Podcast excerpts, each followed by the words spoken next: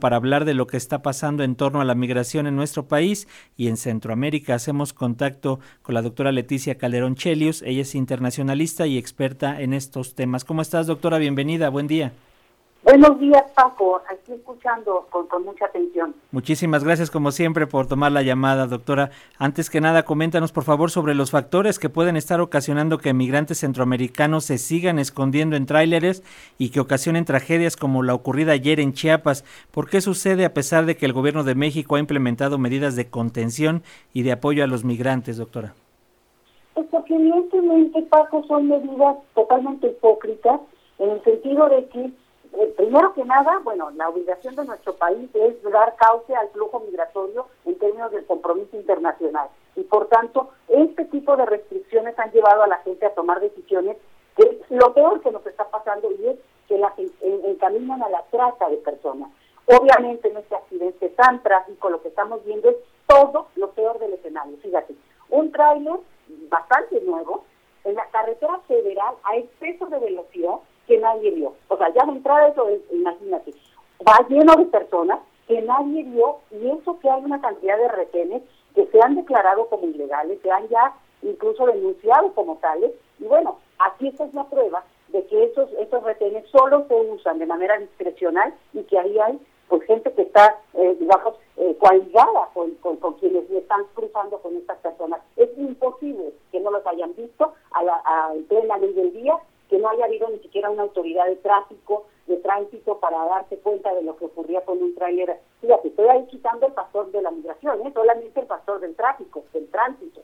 Pero lo pones ahora con el tema de la migración y es la clara evidencia de que esta es una política hipócrita porque ni atiende a las personas con necesidades especiales, que son las personas migrantes, y provoca que justamente se llevan a situaciones en las cuales eh, se pueden producir accidentes de mucho tipo. Este es tremendo por la brutalidad que hemos visto, pero bueno, obviamente todos los días hay algún tipo de accidente y me parece que es, una es una forma de reflexionar. Si esto sirve para reflexionar y que la propia autoridad mexicana, y en este caso yo ni siquiera te diría la autoridad migratoria, porque la autoridad migratoria ha sido reacia a, a pensar e imaginar otras formas de seguimiento del tema de la migración pero sí, francamente, creo que es un momento, es, es un punto de inflexión, Paco.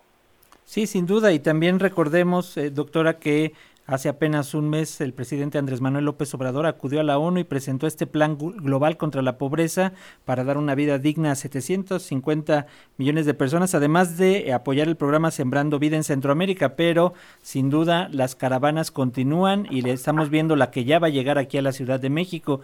¿Qué, garantías hay de que llegando a la frontera no ocurra otra cosa o sigan el hacinamiento de aquel lado?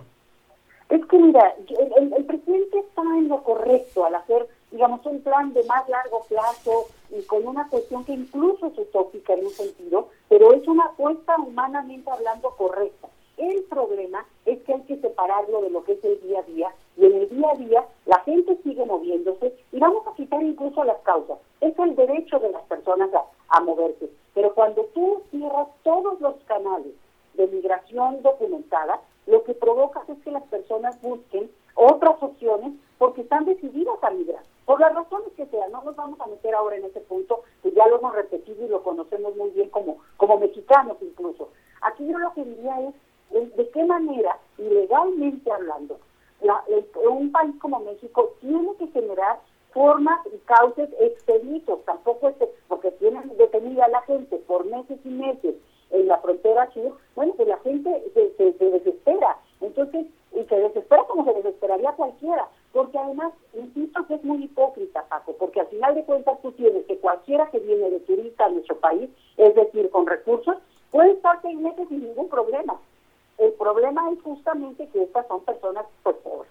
Entonces, aquí también va, ya hay que subir el tono en el sentido de decir que hay una clara aporofobia, que sabemos muy bien que es un rechazo abierto y explícito a las personas pobres, y eso, ya de entrada, es absolutamente ilegal.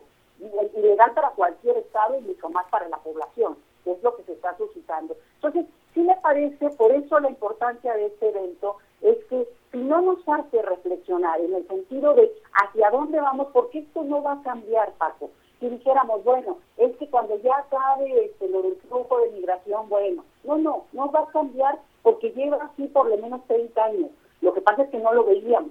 Lo que pasa es que tenía otra forma de cruzar mucho más peligrosa en el sentido de lo clandestino, que es exactamente lo que vimos con lo del tráiler. Tal vez no tan aparatoso, pero esto ha ocurrido en nuestro país desde hace décadas.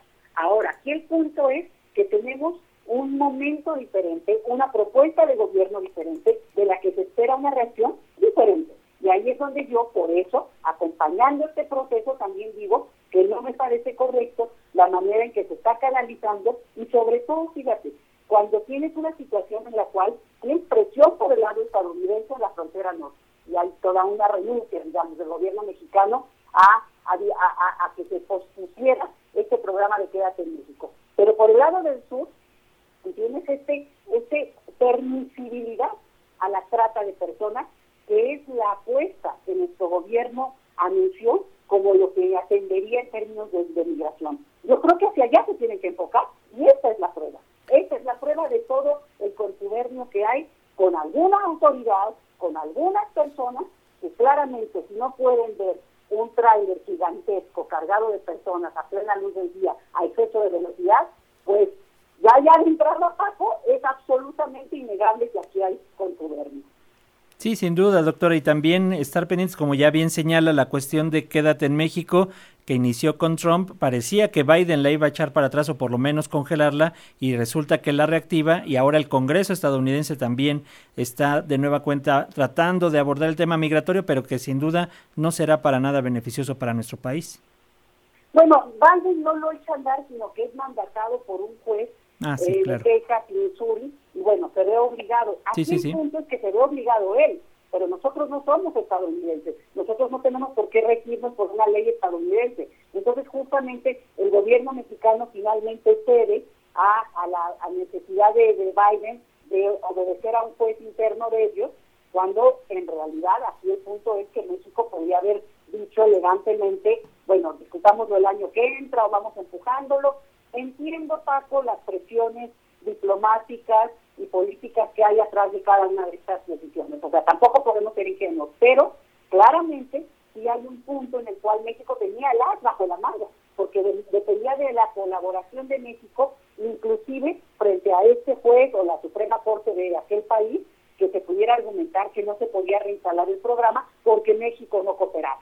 Entendemos, insisto, hay que también tener un nivel de pragmatismo y tratar esto el gobierno mexicano tiene una presión muy fuerte, o sea, eso, eso ni qué, pero el, punto es que desafortunadamente con la, con la reinstalación de este programa, muchas cosas, como se demuestra con esto que ocurrió ayer desafortunadamente, demuestran que hay una inseguridad que no la puede garantizar ni la buena voluntad de un presidente. Quítenle por favor eso del panorama, porque eso no depende ni de una persona, ni siquiera de ciertas voces que puedan pues, nombre de la humanidad y de la migración como un derecho. No, en los hechos concretos lo que vemos es que se juega de otra manera y hay que reaccionar ante ese paso. Perfecto, pues vamos a permanecer pendientes y si nos permite, doctora Leticia Calderón Chelius, internacionalista y experta en temas migratorios, vamos a mantener la línea abierta para más, analizar este tema más adelante. Muchas gracias. Claro que sí, Paco, encantada y un saludo a todos los, que nos escuchan y aquí un abrazo enorme. Igual para ti, gracias, doctora. Hasta luego.